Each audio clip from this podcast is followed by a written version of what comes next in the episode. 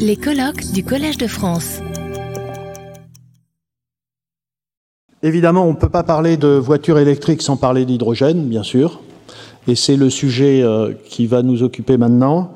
Euh, je suis très heureux d'accueillir Nathalie Schmitt, euh, qui est directrice scientifique RD Europe chez Air Liquide. Air Liquide, qui est, comme vous le savez, une de nos belles entreprises impliquées depuis très longtemps. Alors évidemment sur les gaz en général et, et sur l'hydrogène en particulier. Nathalie, merci. Bonjour, bonjour à tous. Je suis extrêmement ravie et honorée d'être là aujourd'hui pour vous parler du rôle de l'hydrogène dans les transports. Donc l'hydrogène, vous en entendrez parler hein, de plus en plus euh, ces dernières années, ces derniers mois. Le Conseil euh, de l'hydrogène a par exemple prédit que euh, à l'horizon 2050, l'hydrogène représenterait environ 20% de la demande énergétique mondiale. Donc quelque chose d'assez considérable. Donc aujourd'hui, ce que je vous propose, c'est de rentrer un petit peu dans cette molécule, voir un petit peu quel peut être son rôle, quelles sont les perspectives, et en particulier son rôle pour la décarbonisation des transports. Donc l'hydrogène, qu'est-ce que c'est? Un petit aperçu, et ce que j'aime dire, c'est qu'en fait l'hydrogène, c'est un peu l'élément de tous les superlatifs. Donc déjà, c'est le premier élément du tableau périodique, donc c'est le plus léger, c'est le plus petit, mais c'est aussi le plus ancien, et c'est également le plus abondant dans l'univers euh, actuellement. Donc, sous sa forme moléculaire, qui est finalement la forme qui nous intéresse aujourd'hui, euh, la forme donc hydrogène, dit hydrogène H2, c'est un vecteur énergétique extrêmement puissant. Donc, je rappelle, l'hydrogène n'est pas une source d'énergie en soi, l'hydrogène est utilisé comme vecteur énergétique. Et euh, euh, le professeur Fontcave l'avait rappelé tout à l'heure, effectivement, la densité énergétique de l'hydrogène est extrêmement impressionnante, 33 kWh par kilo, ce qui est à peu près euh, trois fois la, densité énergétique du diesel ou de l'essence, deux fois et demi celle du méthane. Par contre, l'hydrogène est extrêmement rare sur Terre sous sa forme moléculaire. On le trouve en fait sous forme d'éléments combinés avec d'autres éléments, par exemple l'oxygène dans l'eau ou avec des atomes de carbone dans les hydrocarbures. Donc, si on veut en fait utiliser cet hydrogène, le, produire, il va falloir l'extraire de ces hydrocarbures ou de cette eau. Et aujourd'hui, la production d'hydrogène pur est euh, quelque chose qui est fait à, très très large échelle. 74 hein, millions de tonnes sont produites par an euh, par l'industrie euh, gazière. Et malheureusement aujourd'hui, effectivement, une très très large majorité de cet hydrogène est produit venant de sources fossiles, donc principalement gaz naturel, produits pétroliers et un peu de charbon. L'électrolyse, donc la partie qui vient de l'eau, dont l'électrolyse de l'eau ne représente aujourd'hui que 4% de la production mondiale d'hydrogène. Donc à quoi ça sert aujourd'hui l'hydrogène? Donc c'est utilisé essentiellement dans le raffinage pétrolier hein, pour désulfurer les, essences, les gasoils, et pour la production d'ammoniac qui va être destiné à produire des engrais. Les autres, donc les autres diverses applications sont euh, des applications pour l'électronique, pour l'industrie du verre, l'industrie euh, alimentaire également. Le transport aujourd'hui, c'est rien, c'est très très marginal, mais évidemment, c'est ce, dont nous voulons parler, voir un petit peu les prévisions et les prédictions, les évolutions qui sont attendues. Donc, si vous voyez sur le graphe de gauche, en fait, la demande euh, globale d'hydrogène, donc les prédictions qui sont euh, annoncées par le Conseil de, l'hydrogène. Donc, à l'horizon 2050, une, demande d'hydrogène qui serait multipliée par 8, avec en particulier le secteur du transport que vous voyez là, donc en vert, qui représenterait à peu près une petite moitié de la demande globale mondiale. Donc ça, ça va permettre quoi? Si on, si on, regarde donc ce, graphe de, l'Agence internationale de, de l'énergie, l'hydrogène, en fait, en 2050, combiné aux autres, aux autres, moyens de réduire les émissions de gaz à effet de serre liées au transport longue distance, l'hydrogène pourrait contribuer à environ 20% en 2050 et même 40% en 2070 sur la réduction de ces émissions. Nous rappelons effectivement que en 2021, les émissions euh, de gaz à effet de serre liées au transport représentent à peu près effectivement un quart des émissions mondiales, donc euh, à peu près 8 euh, milliards de tonnes. Donc comment est-ce qu'on va utiliser l'hydrogène dans les transports? Donc l'hydrogène peut être utilisé directement en combustion, donc on peut brûler l'hydrogène dans un moteur à combustion interne ou dans une turbine, dans une turbine à gaz d'avion. Mais d'une façon plus générale, en fait, on va utiliser l'hydrogène dans une pile à combustible dans laquelle l'énergie contenue euh, dans cette molécule d'hydrogène va être convertie en énergie électrique pour alimenter un moteur électrique. L'autre alternative, lorsque l'on fait ça, donc la combustion directe ou la combustion dans une, ou la, conversion en électricité dans une pile à combustible, donc l'hydrogène euh, combiné à l'oxygène de l'air va donc former de l'eau. Il existe une autre utilisation, euh, vous avez sans doute peut-être entendu parler des carburants, ce qu'on appelle les carburants synthétiques. Donc le développement des carburants synthétiques, hein, ou également appelés e-carburants, l'idée consiste en fait à utiliser du CO2 qui va être capturé soit de sources industrielles, soit directement capturé depuis l'air, et qu'on va combiner avec de l'hydrogène pour reformer des hydrocarbures, euh, donc type euh, C8 ou plus, donc des hydrocarbures liquides qui sont, euh, qui sont les équivalents des hydrocarbures qu'on extrait aujourd'hui des sources, enfin du, pétrole. Et donc ces hydrocarbures de synthèse, ces, carburants de synthèse, mais qui ne viennent pas de sources fossiles, vont pouvoir être utilisés directement dans des moteurs à combustion conventionnels. Ce qui est intéressant et ce qu'il est important de remarquer, c'est que dans les deux cas, finalement, pour, l'équivalent, pour une, quantité d'énergie équivalente, hein, par exemple pour un kilowattheure de carburant, eh bien finalement, il faut à peu près la même quantité d'hydrogène à la base euh, suivant les, différentes solutions. Donc les e-carburants dont on parle énormément, ne pas oublier qu'ils ils dépendent aussi finalement d'approvisionnement en hydrogène. Donc quel est l'intérêt de l'utilisation de l'hydrogène dans les, transports? La première chose, bien sûr, et la raison pour laquelle on, fait ça, c'est l'impact environnemental. Donc on a parlé des émissions, bien entendu, réduction des émissions euh, au niveau de la, combustion, hein, puisqu'on ne produit que de, l'eau, et également euh, réduction euh, qualité de l'air, donc on en a parlé aussi tout à l'heure. Donc pas d'émissions de, particules au niveau de la combustion, pas d'émissions d'oxyde d'azote, par exemple. Densité énergétique, on en a parlé également, hein, donc trois fois plus que le diesel et des coûts qui sont aujourd'hui, qui restent aujourd'hui euh, relativement élevés, mais qui vont aller en se réduisant au fur et à mesure que l'économie hydrogène va se déployer. Donc quand on a dit ça, voilà un petit peu la projection de ce euh, ce qu'on imagine en fait comme projection de l'utilisation de l'hydrogène dans les transports. Comme vous voyez, il y a certains segments euh, donc, aujourd'hui, il y a certains segments qui ont déjà euh, démarré, qui sont déjà, qui commencent déjà à s'équiper, d'autres qui vont arriver, d'autres segments de transport qui vont arriver un peu plus tard. Et la projection que l'on voit, c'est en 2030-2040, finalement l'utilisation massive et la plus importante de l'hydrogène dans le transport routier lourd, le maritime et l'aviation. On imagine à peu près, on, anticipe à peu près 3 millions de véhicules équipés euh, en hydrogène euh, d'ici 2030. Et tout cela, bien entendu, est poussé par les réglementations qui fleurissent dans le monde en termes de, euh, réduction des émissions. Donc un petit rappel un petit peu de la chaîne d'approvisionnement de l'hydrogène, parce que cet hydrogène, donc il vient d'où et d'où est-ce qu'il va venir et comment est-ce qu'on va l'amener finalement aux, stations. Donc comme je le disais, il y a deux, principalement deux méthodes hein, de produire de l'hydrogène à partir de l'eau ou des sources fossiles. Donc si on part, euh, donc l'électrolyse de l'eau, donc qui va utiliser de l'électricité d'origine euh, renouvelable ou en, euh, tout cas décarbonée. Donc encore une fois, on va séparer donc l'hydrogène de la molécule d'eau, et ou alors en utilisant du gaz naturel ou du biométhane, on va utiliser ce qu'on appelle du réformage à la, vapeur. Donc dans un, dans un réformeur, on va craquer la molécule de méthane en présence d'eau pour former de l'hydrogène et du CO2. Ce CO2 va pouvoir ensuite être capturé et stocké dans des cavernes souterraines, par exemple. Donc une fois qu'on a obtenu cet hydrogène, il y a plusieurs, chaînes logistiques qui sont, euh, euh, disponibles.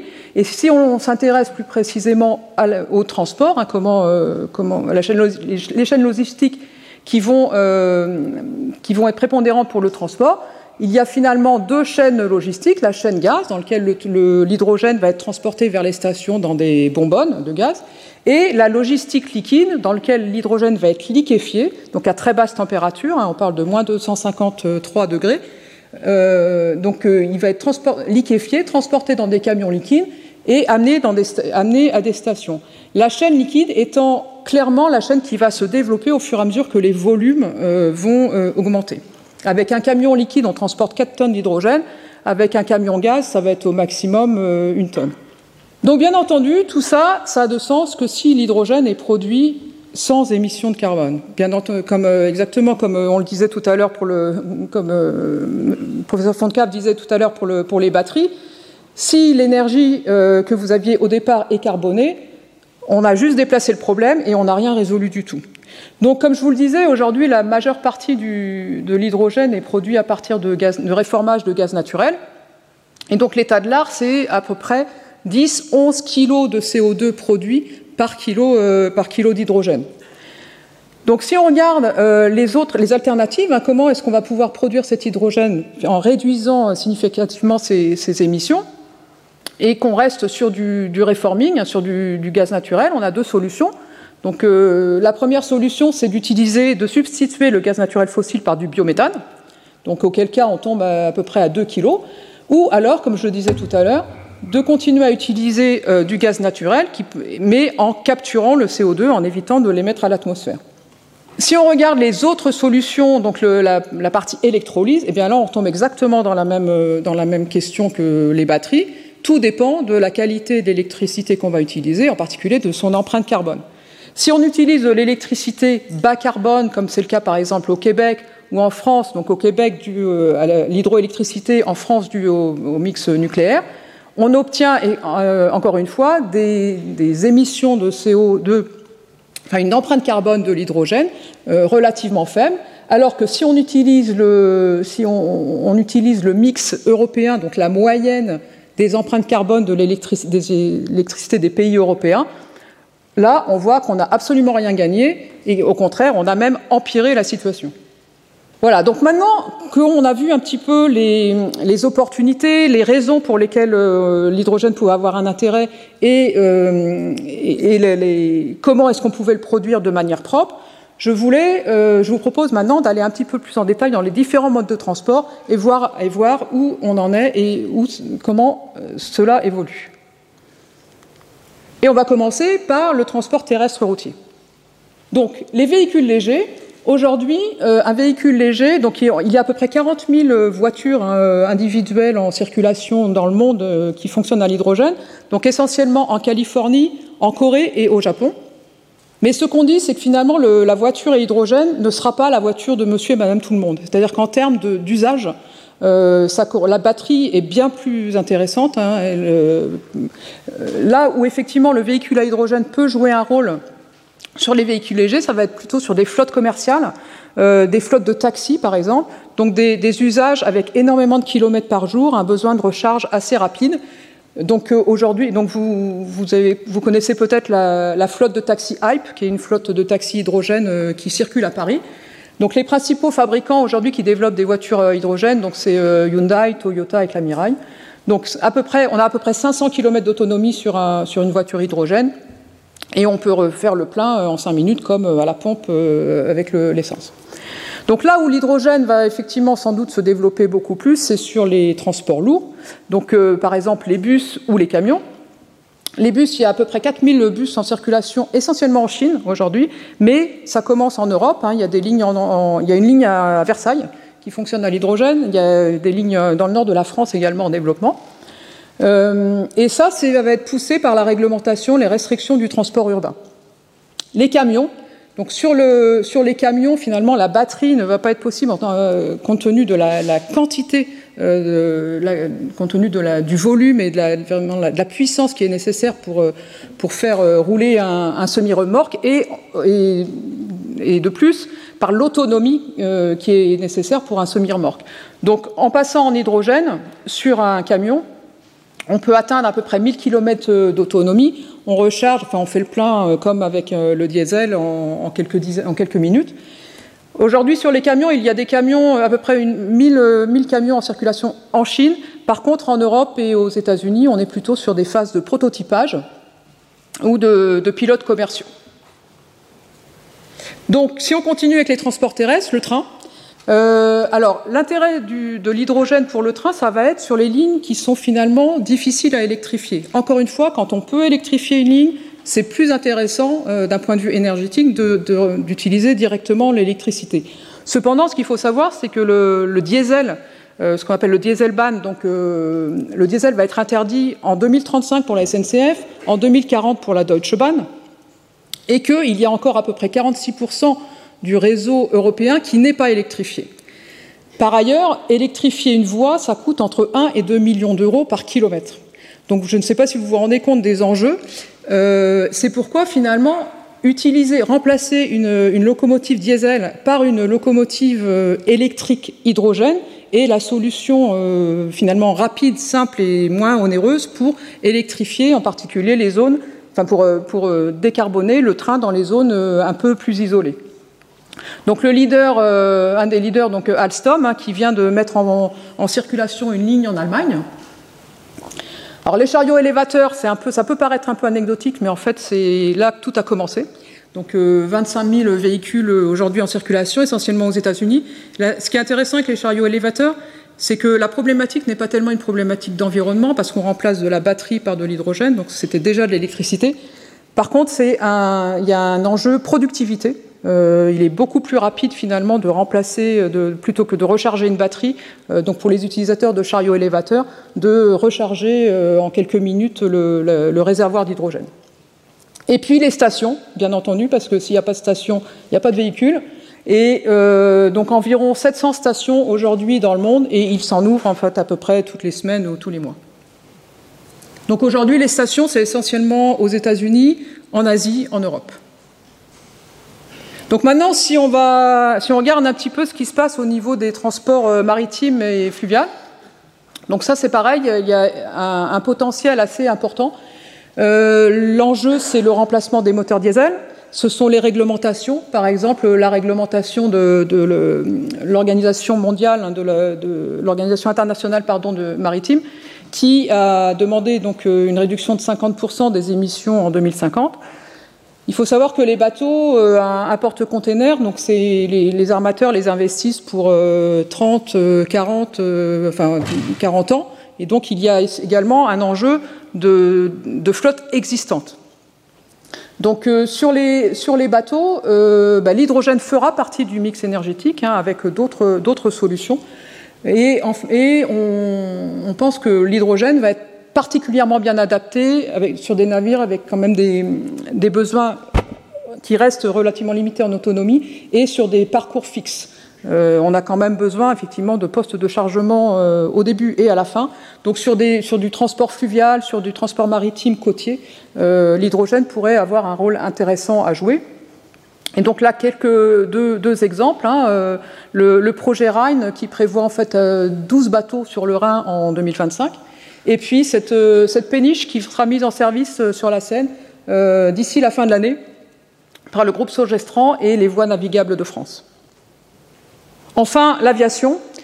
Sur cette, image donc, de, Fly Zero, qui est donc un, consortium qui prévoit le,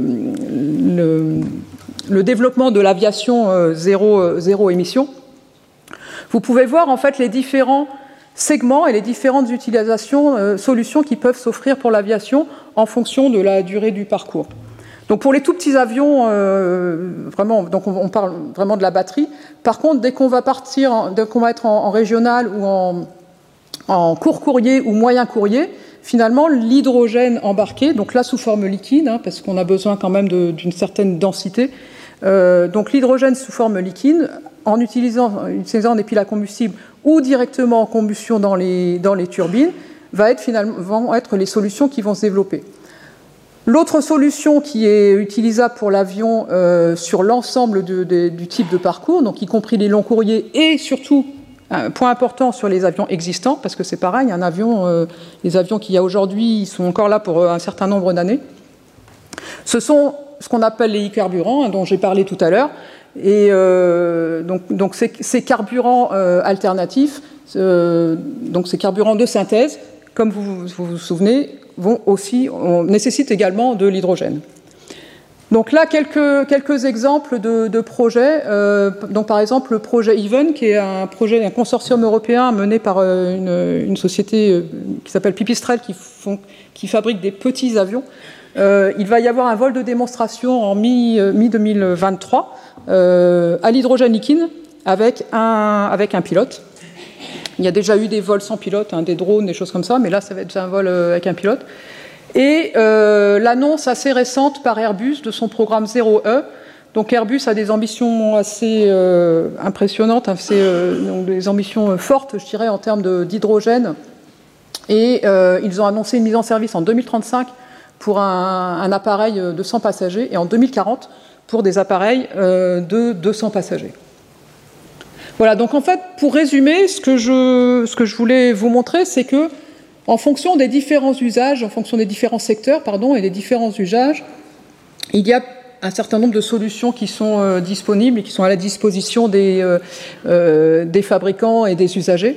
Et ce qu'on a pu voir, c'est que finalement, l'hydrogène pouvait se positionner sur l'ensemble des secteurs. Il n'est pas adapté, l'hydrogène n'est pas adapté à tous les secteurs et à tous les usages, mais dans chaque secteur, on peut trouver des usages pour lesquels l'hydrogène peut, jouer un rôle intéressant. Donc finalement, j'ai essayé de vous montrer un petit peu les enjeux, les potentiels, le potentiel de l'hydrogène. Maintenant, bien entendu, il reste un certain nombre de défis. Euh, il, y a, encore du chemin à parcourir. Donc les briques technologiques, elles sont disponibles pour la plupart, euh, ou euh, à minima en développement. Donc ce qu'il faut maintenant, c'est passer à l'échelle. C'est bien entendu adapter les réglementations et essentiellement et principalement pour, euh, en, matière de, sécurité, les, réglementations aussi en termes de certification euh, d'hydrogène propre. Et puis l'enjeu, le principal enjeu qu'on a, c'est va être l'accès aux énergies renouvelables, comme l'accès à, de l'électricité renouvelable pour générer effectivement tout l'hydrogène dont on va avoir besoin pour répondre à ces demandes. Voilà, donc j'espère avoir vous avoir un petit peu euh, euh, fait partager, je dirais, les, les espoirs et la vision que nous avons de l'hydrogène dans les transports. Je suis à votre disposition si vous avez des questions maintenant, si on a le temps, ou ensuite pendant la table ronde. Et merci beaucoup pour votre attention. Retrouvez tous les contenus du Collège de France sur www.colège-2-france.fr.